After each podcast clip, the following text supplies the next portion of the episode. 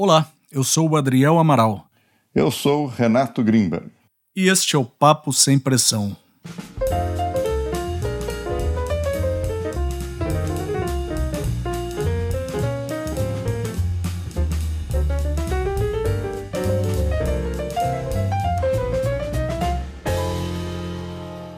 Hoje nós conversaremos com o educador corporativo especialista em liderança, Rafa Naves. Rafa, muito obrigado por conversar aqui comigo e com o Renato. Obrigado, Adriel. Obrigado, Renato. Grande oportunidade. Estou muito feliz de fazer parte desse super projeto aí, poder contribuir né, com as pessoas que às vezes nem sabem que estão passando por isso, as pessoas que sabem que já têm alguma dificuldade e que precisam aí de algum esclarecimento, de alguém que já já está do outro lado aí desse dessa escuridão que parece depressão, né? Então poder contribuir com isso é, é sensacional, uma oportunidade única. Muito obrigado e tamo aí. É essa a ideia, Rafa. Renato, você está aí com a gente? Estou sim, prazer estar falando com vocês. Vamos lá. Rafa, você tem 35 anos e aos 10 você teve sua primeira crise de depressão, não é isso?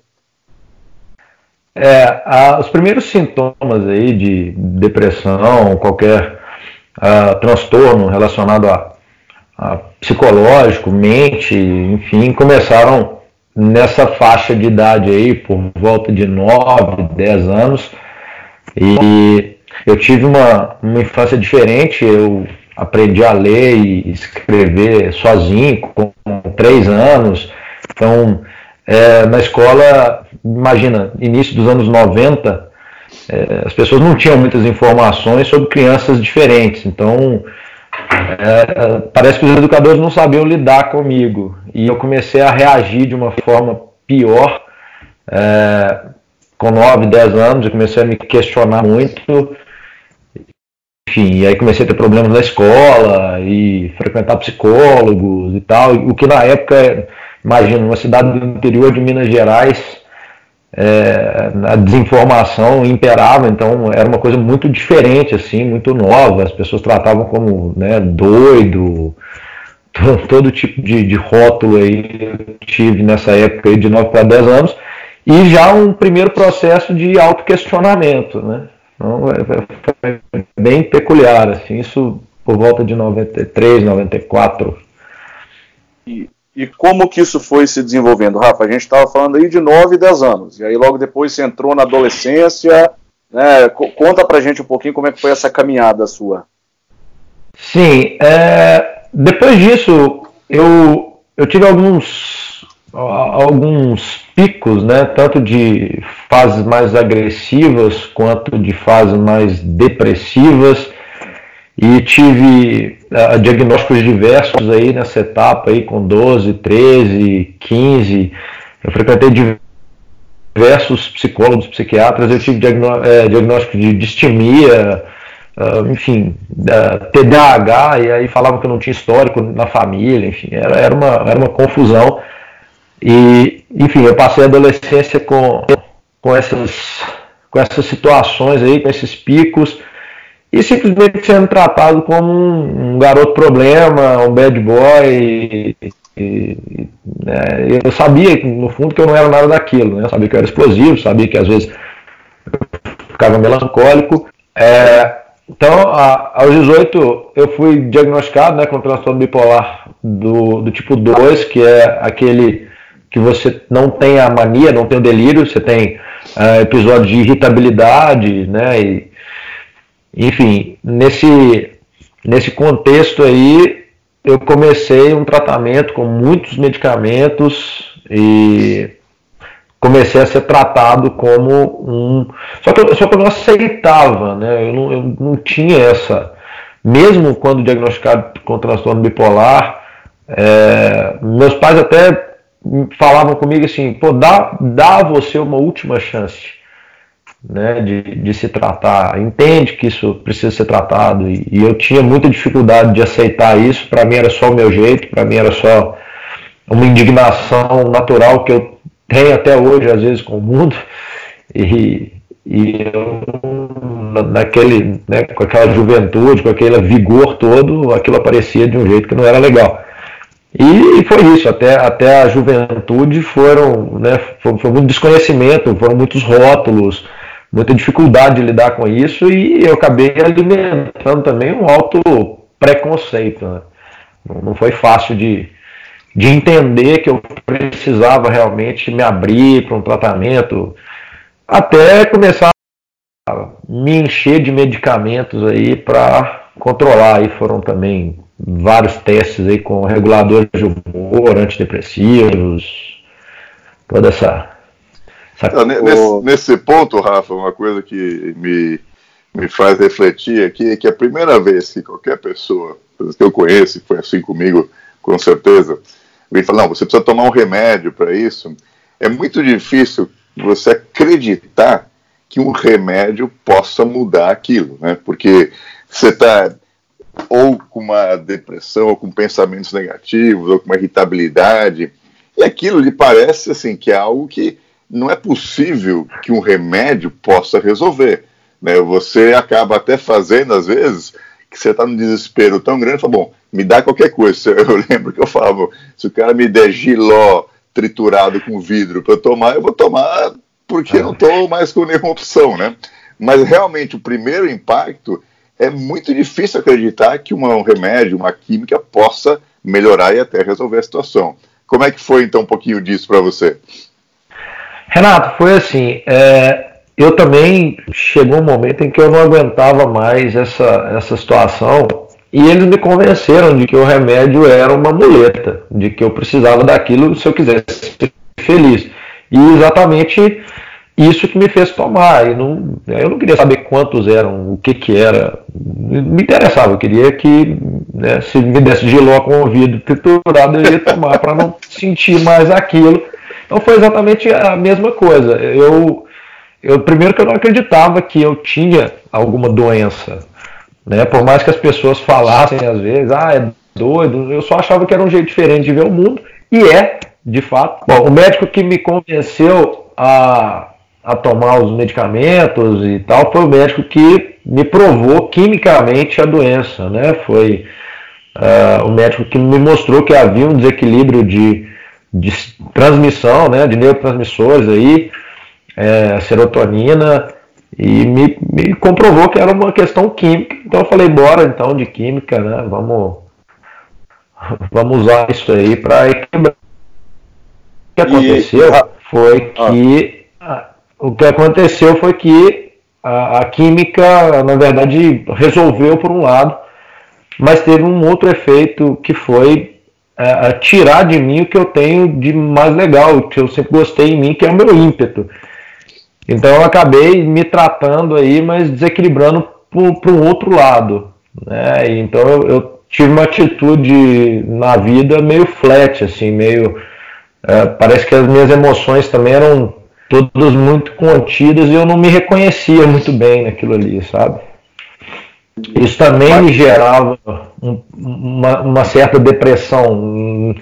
Não resolvia completamente, entende? Eu não tinha mais os ímpetos e tal, mas eu também não, eu não tinha emoções fortes diante da vida como, como era antes. Assim. Então isso, isso também não, não era legal. O, o Rafa, é, eu, eu vou ler aqui um, um depoimento, uma, uma afirmação sua muito impactante, e aí eu vou te pedir para encaixar esse depoimento dentro dessa história aí que você está contando para gente. Tá certo? É, abrindo, aspas, abrindo aspas suas aqui. No dia em que eu decidi tentar dar fim à vida, tive um estalo de que não queria morrer, mas viver de verdade. Como foi exatamente esse episódio e dentro dessa linha do tempo aí, onde que ele ocorreu? É exatamente isso, né? É, era um momento em que eu não, não me reconhecia, é, e exatamente por, por essa falta de ímpeto, por essa falta de emoção gerada pelo monte de remédios que eu tomava, é, eu não via sentido mais, e, e eu estava num relacionamento que não fazia sentido, num emprego que não fazia sentido, eu trabalhava no banco e aquilo para mim não tinha nada a ver comigo.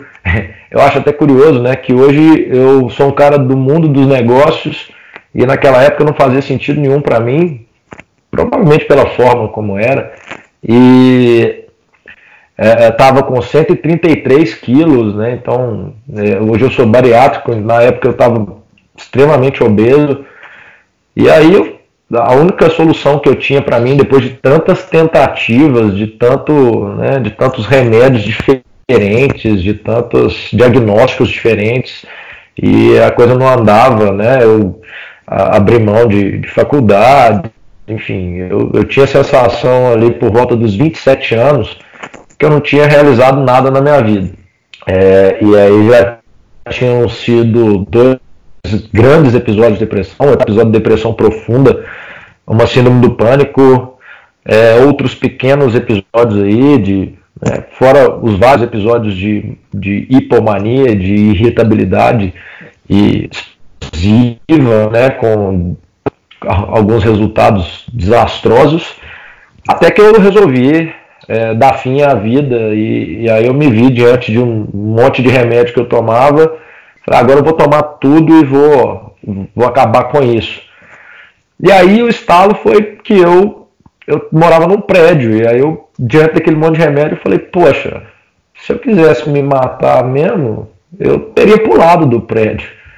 Eu não estava aqui, né? Então Vamos parar com essa birra diante da vida, porque na verdade você quer viver. Se quisesse morrer, você pulava do prédio. Esse eu conversando comigo mesmo, né? E eu tive uma crise de choro muito grande. Chamei meu chefe na época, né, meu, meu líder, que até hoje é uma pessoa muito querida, foi um cara muito bacana comigo. Pedi demissão é, e comecei a pensar em viver uma vida com mais sentido e não sabia por onde começar.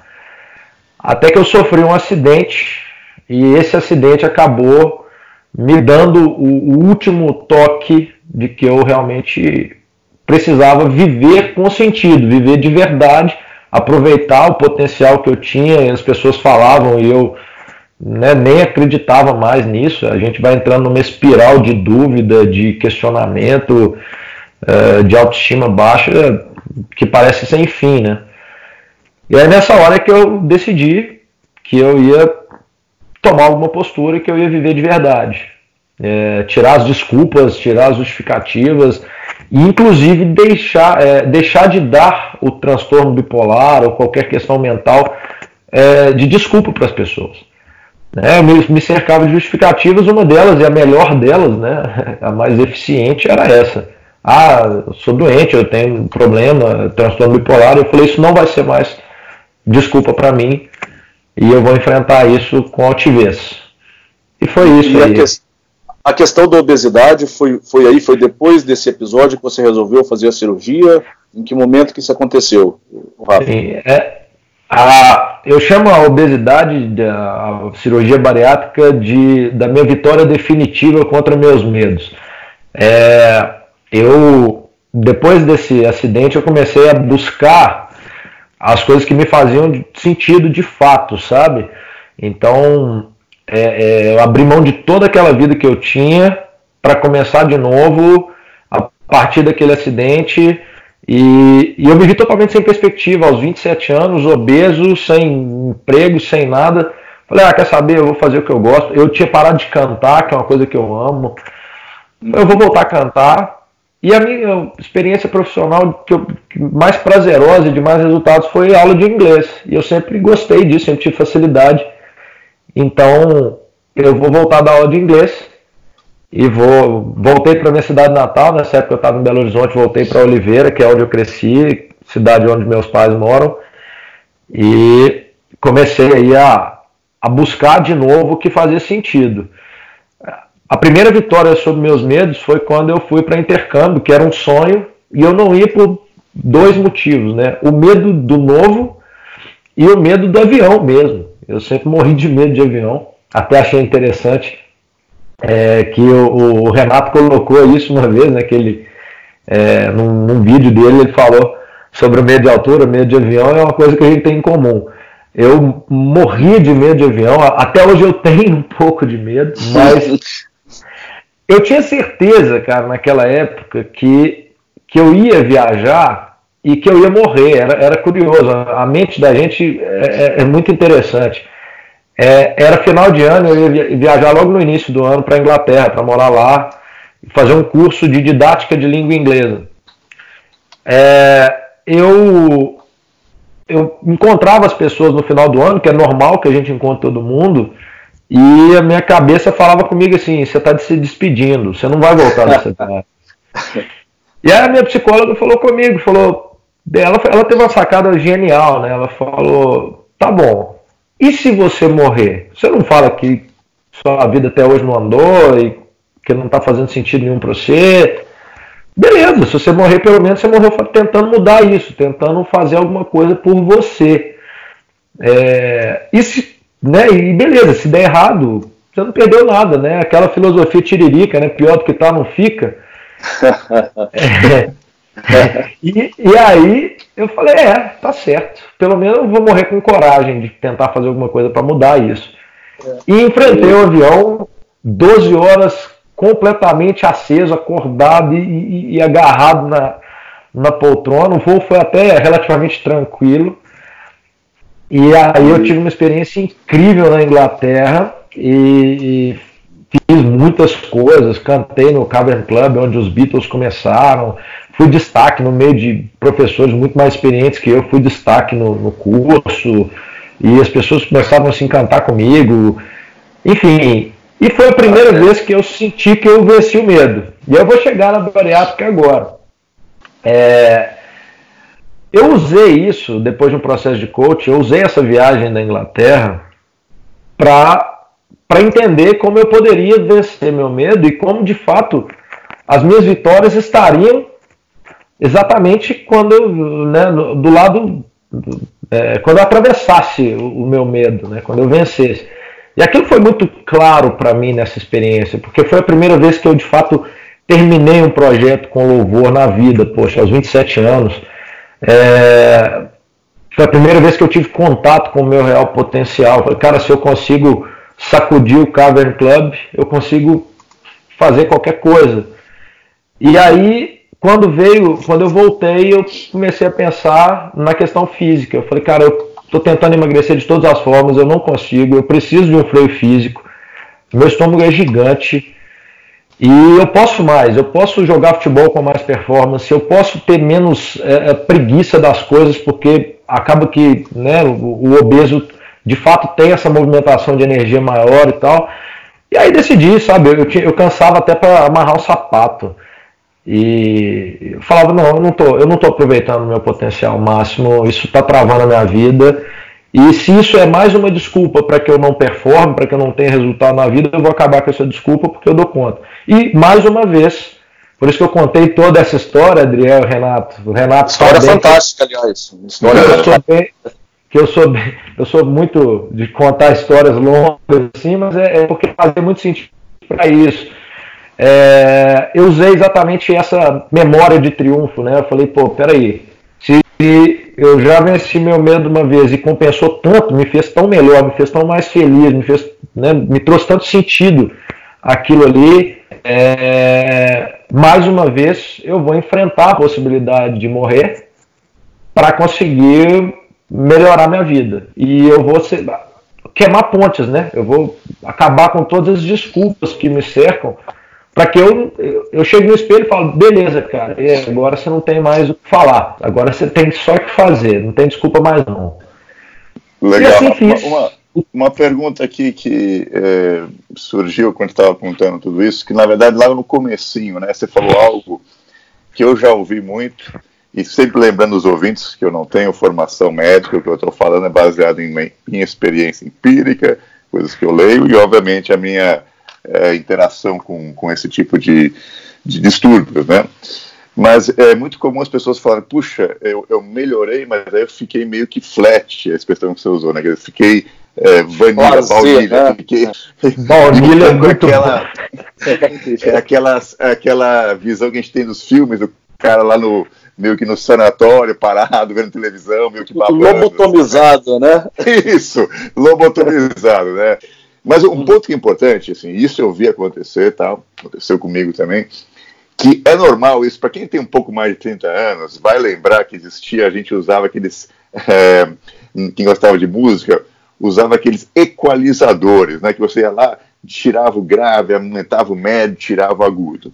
E o que os remédios tendem a fazer é tirar tudo, tira o agudo, né, deixa o negócio flat. O que é importante saber é que um processo de aprendizado para ver a dose certa, para ver o remédio certo, porque isso você vai equalizando com o tempo e dá para ficar 100% equalizado, né? Então, é, é um parte também do processo de, de aprendizado do, da droga que você vai usar, do tipo de tratamento, que no começo talvez você sinta flat. E sempre lembrando que tudo na vida é custo-benefício, né? Entre você estar tá com uma tendência suicida e tá flat, obviamente que tá flat é melhor. E depois você vai acostumando, e como aqui, ó, nós três que já passamos por isso, sabemos que dá para equalizar e depois você tem uma vida normal, mesmo com remédio. Eu, meu depoimento é que eu, quando eu tive as minhas crises, eu sempre fui teimoso, né? Eu tinha a crise, fazia o que o médico falava, mas não, eu quero tirar o remédio, quero tirar o remédio. O médico falava, não, vamos deixar mais tempo para tirar o remédio. Tudo bem, passaram uns dois, três anos, pum, crise de novo, né? Até que na última vez eu falei, tá bom, acho que eu vou ouvir um, um pouco e mantive o remédio. E a gente foi ajustando a dose mínima possível para me proteger sem causar nenhum tipo de, vamos dizer assim, é, inclinação mais, entre aspas, lobotomizada, né? Eu acho que era legal isso porque muita gente que está começando a tomar o remédio, pensando em tomar remédio, tem justamente essa preocupação. Ah, mas eu vou ficar meio bobão. Não, não é assim. Quer dizer, às vezes pode ser no começo você fica um pouco parado, né? Mas entre você estar tá naquele desespero e estar tá um pouco parado, é, é essa é o caminho. Né? É, e, é, e, é, Rafa, é. não, só, só um comentário em cima, em cima disso que o, que o Renato disse. Eu acho que você tocou num ponto muito importante também, que foi começar a fazer pequenas coisas que te dão prazer, né? Eu acho isso aí essencial para quem está num processo depressivo, né? Logo que depois você começa a tomar um remédio, que você fica um pouco mais estabilizado, procurar esse tipo de coisa. Porque a gente muitas vezes quer focar no resultado, né? Como que eu vou estar lá na frente, o que, que eu vou fazer, quais são os meus planos agora, e muitas vezes você não está pronto para isso. Então, você focar nesses pequenos prazeres, você falou, por exemplo, da questão do inglês, na questão da sua música, é, são micro decisões que são muito importantes para você reverter esse processo, né? Ô, ô, Adriano Renato, eu acho muito importante essas duas é, intervenções aí, pelo seguinte: é, quando eu falo da, dessa questão do, do remédio, né, do, de me sentir flat, é porque muitas vezes, como o Renato falou, a gente não tem paciência com o processo ou não tem a noção de que isso ser ajustado. É, o mais difícil nessa fase flat é a gente entender que a gente está flat. E cada um tem, e, e, cada um tem o seu. É, é, tem a sua dose, tem o remédio que encaixa, tem o seu tratamento. O meu caso, por exemplo, é, o que aconteceu é que eu não desisti de mim, né? E eu tive sorte dos meus pais também serem muito presentes nesse processo, não desistiram do processo de jeito nenhum. É, eu encontrei a minha salvação na eletroestimulação transcraniana, que é um tratamento que o meu médico atual, que é desde 2011 aí, que foi a data do acidente, é, um pouco antes eu comecei com a eletroestimulação e hoje já tem tempo que eu nem faço, não estou nenhum remédio. Já tive numa pequena, numa pequena baixa que eu tive, eu já tive vontade de voltar aos remédios. Então não sou contra. É, acho que, pelo contrário, eu precisar, eu vou lançar a mão desse recurso e vou procurar ajustar já com experiência. Mas o que me ajustou foi a eletroestimulação e me fez não precisar tomar remédio. É, essa foi a minha solução. Muitas pessoas têm solução com a dosagem certa do remédio, com paciência no processo e sem desistir jamais, né? É, e, e o colocar é, essa questão de colocar os prazeres como prioridade, como forma de ganhar dinheiro, é, os nossos hobbies, nossos prazeres para trabalhar para a gente, isso faz com que a vida tenha mais sentido. Porque quando a gente está deprimido, normalmente a gente não vê sentido em nada. Então a gente começa a ver sentido só no prazer. Então, pera lá, vamos ter pelo prazer, né? Aquela frase clássica, né? É, enquanto prazer no que você no que você trabalha e você não vai precisar trabalhar nenhum dia na vida mais. E é assim que eu me sinto hoje, né? Então, hoje, passado todo esse processo de ajuste de remédios, de diagnósticos infinitos, que muita gente passa por isso, é, da, da, da, da tendência suicida, depois que a gente consegue achar o tratamento certo, no meu caso foi a eletroestimulação, o Renato foi a equalização dos remédios, você ter a noção de que você tem isso também para lançar mão o tempo que for na vida. Se um dia eu entender que eu não estou conseguindo transpassar esse, essa depressão, que eu não estou produzindo por isso, as coisas estão perdendo sentido, eu tenho aquilo ali, está tudo bem.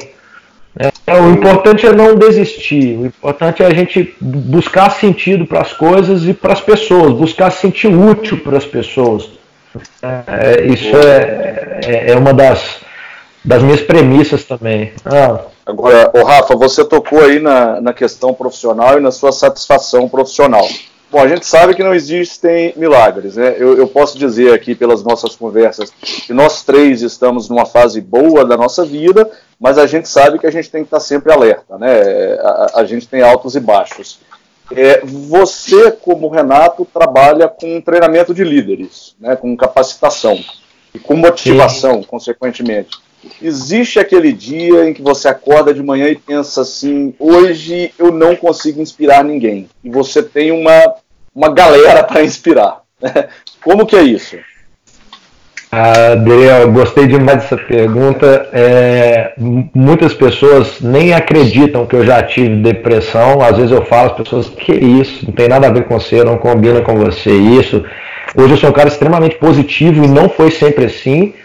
É, mas eu tenho também uma descoberta importante na vida, que foi a partir das questões do trabalho, de fazer o que me dá prazer e fazer para o mundo, né? É, eu sempre falo que eu vou mudar o mundo e eu penso que é, começa aí. É, a gente, a, felicidade, ela é diferente da alegria e a tristeza, ela, ela não, não, não, não, não confronta com a felicidade. Então, eu tenho vários dias de melancolia, de tristeza, de descrença, mas eu me considero hoje uma pessoa feliz porque eu busquei sentido na minha existência. É, isso pode parecer clichê, mas não é não. É, é, muito real. Eu me sinto feliz porque eu me encontro no meu lugar fazendo o que realmente eu preciso fazer no mundo. Então, tendo essa consciência, tendo isso muito firme em mim, tendo essa missão muito é, é, é, é, internalizada, né, muito visceral, o que acontece é que os dias tristes é, eu me permito, eu me perdoo. Os dias improdutivos ou os, né, as fases assim menos produtivas, eu me perdoo, eu entendo, né, eu, eu sou complacente comigo e, e, o dia que eu preciso estar num treinamento e motivar, é, é a minha mensagem, é, é para os outros, não, não, sou eu. Então eu não posso ser egoísta nesse ponto. Então eu vou para o treinamento como se eu não tivesse nada e faço com que eles acreditem, porque eu sei que a essência ela é real. A, a tristeza, o questionamento faz parte de quem tem espírito crítico, né, de quem quer buscar resultados fora da, da curva. Uh, chega uma hora ali que você enfrenta um obstáculo, que você se depara com um obstáculo que você pode se questionar. E é normal, né? É, eu tinha tendência de achar que tudo acontecia só comigo, sabe? É, de que, de que eu, eu passava por problemas que as pessoas não passavam. E depois eu fui descobrindo que não é por aí, pelo contrário, quase todo mundo enfrenta as mesmas coisas que eu, cada um a seu modo. E eu, eu sou feliz com isso que eu tenho, então para mim não é difícil motivar.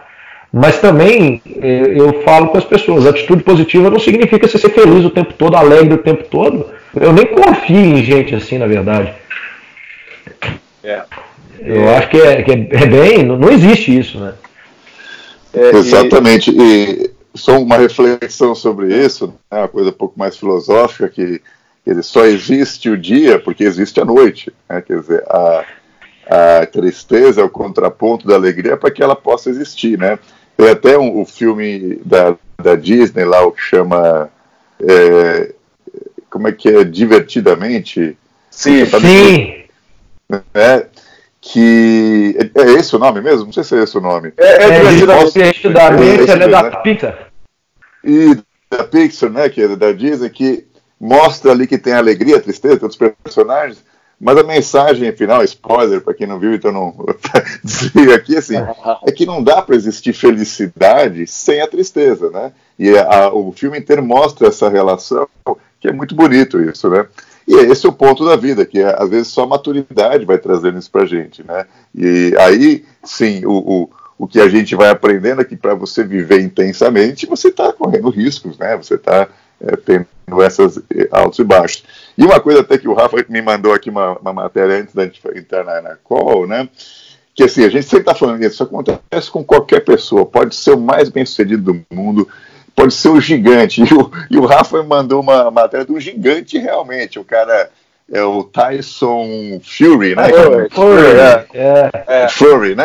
É um inglês que é lutador de boxe, 2 metros e 6, 130 quilos, um monstro, uma montanha de músculos e ele relatando como ele entrou numa depressão profunda, chegou a pensar em suicídio, e às vezes a gente tem aquela, aquela um pouco estereótipo, ah, isso é coisa de gente mais delicado, ou é coisa de gente que não tem que fazer. Aquele cara é um monstro, né? É um cara que você vai pensar, esse cara não tem muita sensibilidade e também cai numa depressão. Então, de novo, né? Acho que a gente sempre fala isso, mas é importante que você está passando por isso não é nada, nada pessoal. Né? Isso acontece e, com todo mundo e, e, outra, é importante essa discussão. Diga outra, Renato, é, fica ainda aí na, no caso da história do Tyson a, a questão da superação, né? Em 2016, em 2016 o Tyson foi tido como acabado. Ele estava né, com uma crise de depressão severíssima, entregue a, a, ao vício no álcool, cocaína Isso. e tudo mais e agora, quatro anos depois, foi sábado, foi anteontem, né, em Las Vegas, foi. e venceu o norte-americano que estava defendendo o título pela décima primeira vez. Então, quer dizer, o cara saiu das trevas e, e voltou com tudo. Isso aí é muito é, é, é, é, importante a gente entender isso, porque realmente a gente escuta muito das pessoas esse tipo de rótulo, né? Que a questão é, é com a nossa sensibilidade ou, bom, eu já escutei todo tipo de coisa, que é mimimi, que é preguiça, malandragem. Bom, eu tenho um bom histórico de, desses rótulos. E eu, hoje, cada vez mais, eu percebo, né? É, eu também não tinha ideia, por exemplo, que o Renato já tinha tido depressão. Né? Então eu olhava, porra, o cara tá lá em cima e tal. Depois, é, percebendo a história, é artista, eu falo, pô, não, artista pode ter passado por isso, porque a gente tem essa alma, né? A gente se questiona muito e tal. É, e aí agora a gente vê um, um, campeão de boxe, né? O cara turrão até a alma, né? brutamonte, de repente o cara vai entra numa dessa e, e a gente está falando para as pessoas, é, né, no, nesse podcast, a gente está falando para as pessoas do outro lado da ponte, né? De quem já superou e tudo bem que a gente precisa estar tá sempre alerta, sempre vigilante, ela não, ela não nos deixa completamente, mas a depressão é como se fosse o medo, né? Ela é importante para a gente para a gente existir aí, para a gente ter esse cuidado. E o Belchior fala isso numa música também, né? Que ele aprendeu o valor do dia, a beleza do dia pela noite, ou algo assim. É, enfim, mas acontece com todo mundo e a gente está aqui é para falar que se a gente não desiste, se a gente acredita, é, se a gente luta contra, a gente é capaz de vencer mesmo e capaz de voltar, né, se reinventar com, com ainda mais sucesso, ainda mais forte. Porque o, o, Tyson, o Tyson tinha empatado com o Deontay é, e, e, tinha ido né, para a lona da vida. E agora o cara volta e nocauteia e está totalmente motivado. E certamente é um cara mentalmente mais forte, certamente é um cara que que, que no fim das contas sabe que esse inimigo que ele enfrentou, esse adversário que ele enfrentou é muito, é muito pior do que qualquer nocauteador que ele tiver frente. Né?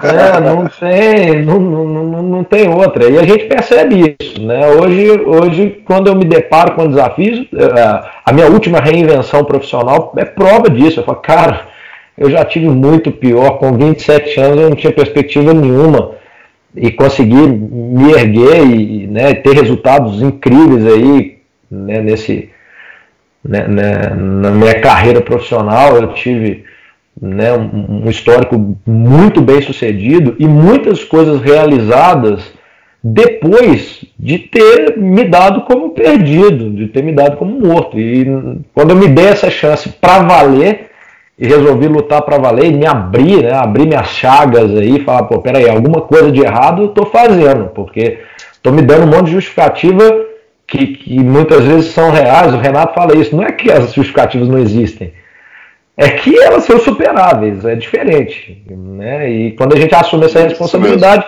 a coisa a coisa começa a acontecer. E nada, passam... nada melhor nada melhor do que superar um medo como você fez e, e disse antes, né, Rafa? Isso aí dá uma força pra gente, uma, uma propulsão pra gente que é algo imensurável. Adriel, é, para um cara que chegou a pensar que não, não tinha jeito, né, cara? Que não, não, a única solução para mim é morrer. Eu só dou trabalho para as pessoas e não realizo nada. É, quando eu percebo e olho para trás, dos 27 anos até aqui, é, o que eu fiz, né, mais do que uma vida inteira, é, só acreditando e só vencendo o medo, entendendo que o medo era, era uma ilusão e que eu, eu tinha que ir para cima, e, e, tinha uma causa pela qual eu estava disposto a morrer, né, que o Martin Luther King fala isso, se a gente não encontrou uma causa pela qual a gente não está disposto a morrer, a gente não, não merece viver. Hum. É, e, e, é, e, é, bem isso, a minha, a minha história de vida é bem isso. A hora que eu peguei isso como verdade, assumi as responsabilidades, resolvi abrir minhas chagas para mim mesmo, falar, cara, você é vulnerável, você, você não é o super-homem e até hoje você não fez foi nada. É, aí eu comecei a realizar. Então, quando eu comecei a perceber como eu era limitado, eu precisava é, reconhecer esses limites para avançar é, e acreditar de fato em algo maior, acreditar em, né, que, que, a gente está aqui para fazer alguma coisa para as pessoas, aí a gente caminha e aí a coisa vai fazendo sentido e aí a gente entra numa engrenagem virtuosa, né? A gente começa a, a viver um ciclo virtuoso. Isso não quer dizer que a gente não tenha dias de tristeza, fases de questionamento, períodos de baixa, não quer dizer nada disso. Quer dizer só que a gente começa a ficar mais forte para enfrentar esses períodos, né? É isso, isso aí. aí. Bom, pessoal, estamos é, chegando acho, no final aí, minha, minhas palavras finais aqui, assim, eu acho que a gente sempre reforça a questão que a gente reforçou hoje, que acontece com qualquer pessoa, que tem tratamento. O Rafa deu mais um exemplo do ECT, que é, que é uma coisa do choque, muita pessoa fala, puxa, isso aqui é um absurdo, é um tratamento normal que até é, tem uma série chamada Homeland, uma série fantástica sobre CIA e tal, e a atriz principal, não, a personagem principal tem um caso severo de bipolaridade e mostra que ela de vez em quando tem que fazer esses tratamentos tal, e mostra o negócio lá. Enfim, mas acho que a mais, o ponto mais importante aqui de hoje é a paciência. É saber que, por pior que esteja a situação, a tendência é ela passar. Você tem que segurar, sabe aquela coisa, turbulência, né? Segura que a turbulência vai e volta e o negócio vai passar com a ajuda de remédios, ou com a ajuda do, do ECT, ou com a ajuda de esportes, terapia. Existe uma infinidade de tratamentos, cada vez mais avançados. Estou vendo aqui uma droga, a ketamina, que é uma, que é uma droga que é uma, é, um anestésico, que descobriram que tira sintomas depressivos em 6 a 8 horas. Da pessoa que está muito realmente desesperada, que dá um alívio para a pessoa pensar direito. E uh, algo que eu falo também por experiência: jamais tome uma decisão num momento desse. Sabe? A pessoa fala: não, sabe o que, que é? É que meu casamento aqui tá uma porcaria, por isso que eu estou assim. E às vezes você não tem nada a ver com aquilo, você está completamente é, fora do seu normal. Então, calma, as coisas vão melhorar. Vamos lá? É, é. muito legal esse depoimento. E, e o, o, Renato, só, só um detalhe aí o que mais acontece comigo hoje é quando eu estou nesses dias de tristeza ou de baixa, né, uma, graus leves aí de depressão, só o que eu penso é isso. Já passou outras vezes. Mantém o caminho, reajusta as velas e mantém, porque se já passou outras vezes, vai passar de novo. Não é o fim. Né? Se não foi o fim, na, nas, nas, piores circunstâncias, sem perspectiva nenhuma, não é agora. Né? Agora eu já caminhei. Então acho que as pessoas precisam ter isso na cabeça. Né? Mantenha aí, ajusta as velas que precisarem ajustar, foco no que, no que dá prazer, no que dá sentido, no que ajuda o mundo, que já passou outras vezes e vai passar. E se ainda não passou, se é o primeiro caso de depressão, passa. É só enfrentar, é só ir para cima, né, buscar, como você falou aí, o tratamento adequado, mas não desiste, não desiste porque eu não desisti, e só porque eu não desisti eu realizei as melhores coisas da minha vida. E é, é assim que eu, que eu, também concluo é, essa entrevista, essa oportunidade incrível aí que eu agradeço a vocês, é, porque abrir o coração e, e falar da minha experiência para poder ajudar outras pessoas e esse trabalho que vocês fazem aí é, é muito nobre e espero que vocês continuem firmes, ajudem muitas pessoas, porque hoje o Brasil é o segundo do mundo em transtornos mentais aí, transtornos, né, problemas mentais no trabalho, afastamento do trabalho por questões de depressão. Então o Brasil hoje sofre né, uma severa epidemia e a gente precisa ter meios como o de vocês para fortalecer as pessoas, informar as pessoas. Então vocês estão de parabéns. Eu estou muito honrado, muito feliz de fazer parte disso e poder ajudar também, contribuir um pouquinho. É assim que eu deixo. Não Valeu, Rafa. Muito obrigado, Rafa. É, obrigado, Renato. Eu quero desejar um, um bom pós-carnaval a todos. A gente brinca que no Brasil o ano começa depois do carnaval, né? Então, um feliz 2020 para vocês e para os ouvintes. Nossa, é Feliz, feliz 2020 para todo começar a trabalhar agora. Para todos nós. Um grande abraço, pessoal. Grande abraço. No meu Instagram eu, tô, eu, vou ah. colocar na quarta cinzas o seguinte: para os grandes líderes já começou há muito tempo. Então vamos embora, já começou, tem tempo e vamos embora que o tempo. Ah, só o tempo até você falou isso, deixa, deixa o teu Instagram aí que vocês podem até ver aquele Opa, antes e depois, né, uma foto impressionante né, do, da sua transformação. Deixa pro pessoal aí qual que é o seu Instagram, Rafa. Ah, legal, Renato. É rafanaves.liderança, lideranca, né? Sim. É rafanaves.lideranca. É, é o meu Instagram, onde eu compartilho algumas coisas profissionais lá é, e, e, algumas coisas da minha vida, da minha história também. É, vou, vou trazer agora uma série de vídeos inspirados por vocês, falando também sobre a depressão, sobre essas histórias que eu contei aqui. Então, obrigado pela oportunidade mais uma vez. É, sigam lá no Instagram e vamos junto, vamos mudar o mundo junto aí. Vamos lá. Falou, pessoal. Grande abraço a todos. Grande abraço.